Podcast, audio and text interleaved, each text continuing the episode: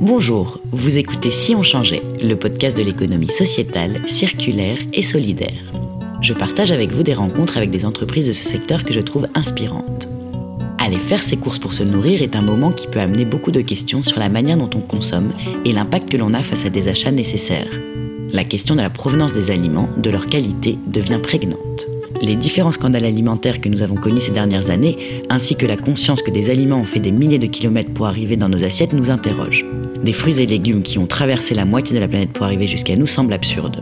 Pour ce quatrième épisode, j'ai interrogé la ruche qui dit oui, entreprise plus si jeune ni si petite, qui permet de pouvoir s'approvisionner presque directement auprès de producteurs locaux. Elle répond ainsi à trois préoccupations, la provenance de nos aliments, leur qualité et les conditions de travail liées à leur production. Elle solutionne également en partie le problème de la survie de nos producteurs locaux en leur offrant un nouveau débouché palliant partiellement à la destruction alimentaire des productions. 7,3% de la production française est en effet perdue car les produits ne sont pas distribués.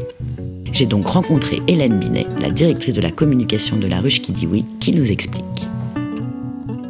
Je suis euh, Hélène Binet, je suis responsable de ruche dans le 10e arrondissement à Paris et je travaille aussi au siège de la ruche qui dit oui, où je m'occupe de la partie euh, éditoriale et communication. Quand et par qui la ruche qui dit oui a été créée? La ruche qui dit oui, elle a été créée en 2011 par deux euh, cofondateurs, donc euh, Guillaume Chéron, qui est designer, une personne qui est très engagée euh, dans tout ce qui est alimentation depuis toujours, et puis Marc David Choukroun, qui venait plus du web, qui était aussi intéressé par les questions d'alimentation, mais qui avait une approche plus de e-commerce et de plateforme web. Quel est le parcours d'Hélène?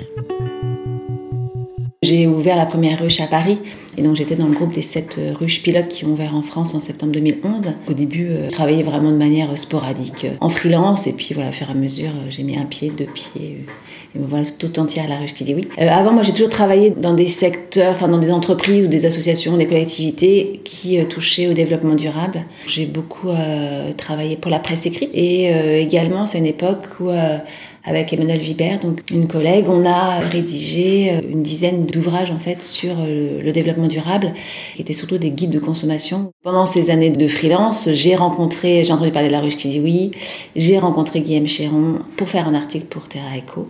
Et en faisant cet article, je me dis, ah, c'est quand même trop marrant, ça, ça pourrait permettre de, de, combiner plein de choses qui m'intéressent, de me reconnecter avec le monde rural, d'utiliser euh, mes compétences en euh, rédaction, euh, raconter des histoires, euh, et puis de, de, créer de la vie dans le quartier, parce que c'est ça qui m'intéresse à la ruche qui dit oui, c'est que c'est une initiative qui permet vraiment de créer de la vie, de la solidarité. Le concept de la ruche qui dit oui. La ruche qui dit oui, en fait, elle est née euh, donc en 2011. Elle est née d'un constat euh, tristement euh, banal, selon lequel voilà, les agriculteurs vivent de plus en plus mal de leur travail, sont de moins en moins reconnus. un agriculteur sur trois gagne moins de 354 euros par mois, c'est vraiment pas beaucoup. Et de l'autre côté, des consommateurs qui savent plus du tout ce qu'ils mettent dans leur assiette, qui ont une alimentation qui à la fois n'a plus de goût et plus de sens, avec une augmentation euh, des maladies euh, liées à l'alimentation, euh, du mal-être lié à l'alimentation, etc. On est en 2011, on est en plein boom de l'économie collaborative. Hein, les débuts de Airbnb, c'est 2009. Et voilà, dans l'idée donc des, des, fondateurs, c'est recréer un système en fait où on redonnerait le pouvoir à ceux qui mangent et à ceux qui produisent de se reconnecter. C'est vraiment un outil pour euh, faire circuler l'information hyper vite entre ces personnes-là, leur permettre de s'organiser et donc de créer finalement leur propre euh, système alimentaire. Concrètement, comment ça marche? À la Régie oui, il y a trois euh, interlocuteurs. Il y a le producteur, un producteur qui vend en direct et localement sa production, qui se sert du site en fait pour mettre en ligne tous ses produits et proposer donc à des ruches, des ruches qui sont des lieux de distribution, pilotés donc par un responsable de ruche, dans lequel se retrouvent des voisins qui commandent en ligne auprès de ces producteurs et qui viennent rechercher leurs commandes à un jour précis dans un lieu donné. Les ruches, il y en a 850 aujourd'hui en France et 1200 euh, en Europe. Et elles sont toutes euh, très euh, diverses puisqu'elles se tiennent dans des lieux divers. À la ruche qui dit oui, les producteurs sont locaux et donc la notion de proximité est très importante. À quelle distance se trouvent-ils des lieux de distribution?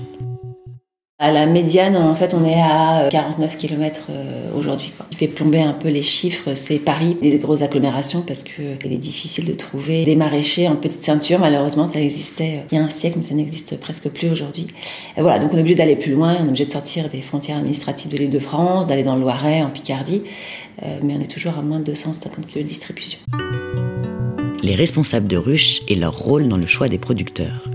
Un responsable de ruche, sa mission, ça va être de trouver des producteurs, de trouver des consommateurs et d'orchestrer tout ça pour que ce soit un moment euh, à la fois euh, efficace, fluide, convivial. Comme au début, euh, les, les, de ruches qui rentraient dans le réseau, elles devaient trouver tous les producteurs puisque ouais, il fallait tout construire. Aujourd'hui, on a 5000 producteurs inscrits sur la plateforme, on a 8000 en Europe. L'idée, c'est vraiment de mutualiser tout ça. Donc, une, une ruche qui ouvre, elle a accès à un annuaire de producteurs déjà hyper conséquent. Le producteur quand une ruche s'ouvre à proximité de chez lui, il, reçoit une alerte qui lui dit bah voilà, il y a une ruche qui vient d'ouvrir, est-ce que ça t'intéresse de la fournir ou pas? Tout ce système en fait se renforce avec l'arrivée de nouveaux producteurs et de nouveaux responsables de ruche, mais tout ça est mis en commun. Et ce qui est intéressant, c'est que, et ça c'est vraiment l'essence même de la ruche, qui est de faire circuler de l'information et de recréer du lien entre les différentes parties prenantes, c'est que euh, toutes les informations sont mutualisées un responsable de ruche, quand il va voir un producteur, il va remplir une petite fiche qui va dire voilà ce qu'il a vu, euh, etc.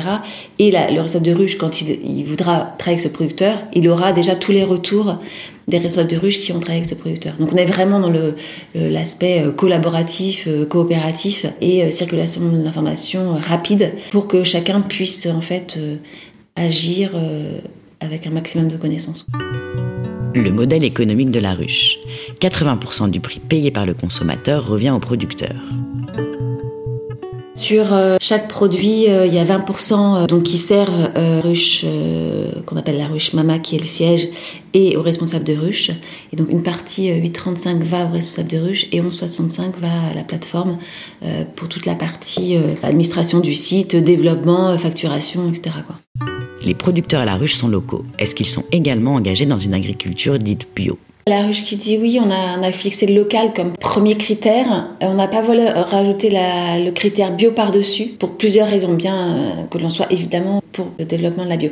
D'abord parce que bio et local, ça commence à devenir très contraignant. On n'allait pas forcément avoir suffisamment de propositions. Ensuite, parce qu'il y a beaucoup de producteurs qui doivent faire leur transition et qui ont fait leur transition grâce euh, à nouveaux débouchés comme la ruche qui dit oui. Et c'est ça qui nous semble intéressant en fait, c'est de permettre à des producteurs d'évoluer et d'aller vers euh, voilà, le Graal qui serait euh, le bio local. La ruche, un endroit d'échange notamment entre les producteurs.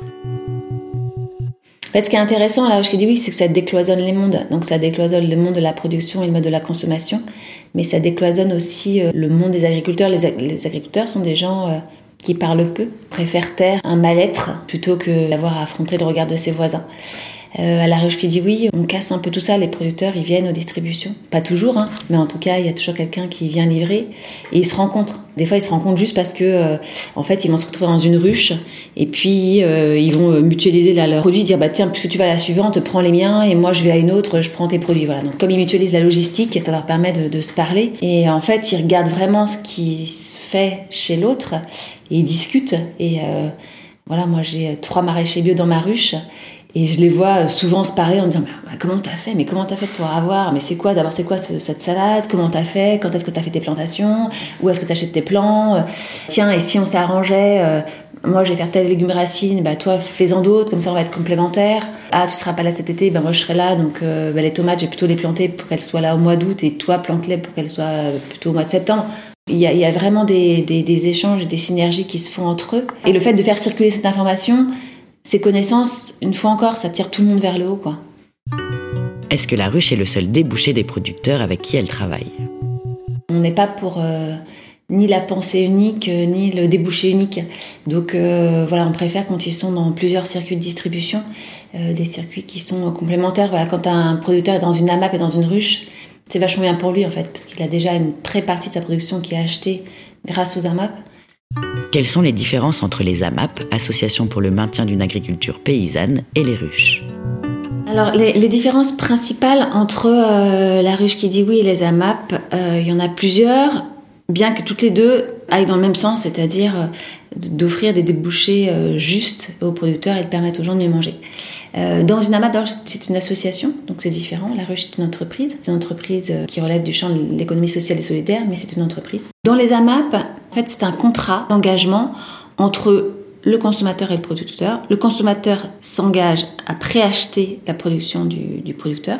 Donc il va s'engager sur six mois. Il va dire voilà, tous les mois, euh, chaque semaine, je, m'engage à te payer un, panier de 20 euros de légumes, par exemple. Et puis, ben, si un état de production, ben, tu auras comme tes 20 euros parce que je me suis engagé à ça. Le producteur fixe son prix.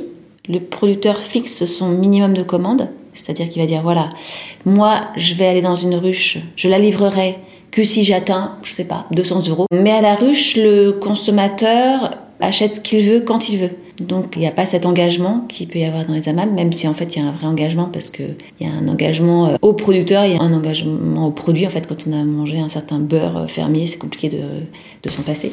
Voilà, mais donc la, grande différence, c'est euh, cette liberté de d'acheter une semaine 20 poulets, rien pendant 4 semaines et de revenir avec juste un kilo de carottes la suivante. quoi le service de livraison à domicile. Donc, euh, on a mis en place une fonctionnalité dans toutes les ruches qui permet euh, d'ajouter, en fait, de travailler avec des livreurs locaux ou, qu'un responsable de ruche devienne livreur et donc de livrer euh, à partir de la ruche. Donc les gens peuvent commander dans la ruche et ils peuvent aussi choisir le service de livraison à la fin. Ça, c'est quelque chose qui est proposé dans les ruches, qui est optionnel. Donc le responsable de ruche, soit il a envie de le faire, soit il n'a pas envie de le faire. Mais techniquement, tout est dans toutes les ruches, il peut y avoir la livraison à domicile. On teste quelque chose pour le moment, qui est un nouveau service qui s'appelle euh, La ruche à la maison et qui permet en fait de commander en ligne auprès de producteurs euh, locaux, tout la même chose, et d'être livré euh, le lendemain. Le développement de l'agriculture urbaine est-il un nouveau moyen de se fournir pour la ruche qui dit oui? L'agriculture urbaine, ça se développe en ville et quand même particulièrement à Paris, puisque c'est la maire, elle s'est engagée sur 30 hectares de toits et de murs consacrés à l'agriculture urbaine d'ici 2020, donc euh, ça va vite. Pour nous, c'est évident de travailler avec les agriculteurs urbains.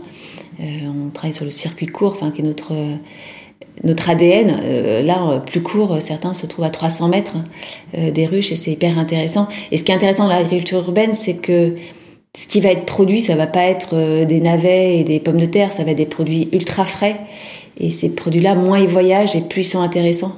Voilà, par exemple, il y a beaucoup de plantes aromatiques, il y a beaucoup de salades en tout genre, mais qui se cueillent euh, vraiment, euh, qui sont délicieuses quand elles sont cueillies euh, une heure auparavant. On a aussi là, c'est marrant là, ce qui, sort, c'est il y a de Paris qui est la première fromagerie au sens de fabrication de fromage en fait, qui s'est installée dans le 18e, et puis maintenant on a la laiterie la Chapelle qui est sur le même principe.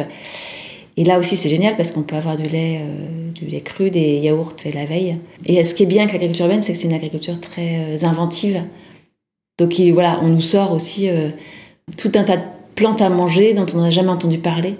Et c'est ça l'intérêt aussi de la Roche qui dit oui, quoi. C'est de, d'amener les gens à découvrir une variété de, de choses à mettre dans leur assiette, quoi. Vous pouvez retrouver la ruche qui dit oui et la ruche la plus proche de chez vous sur leur site, laruchequidioui.fr, pour découvrir une sélection de produits locaux.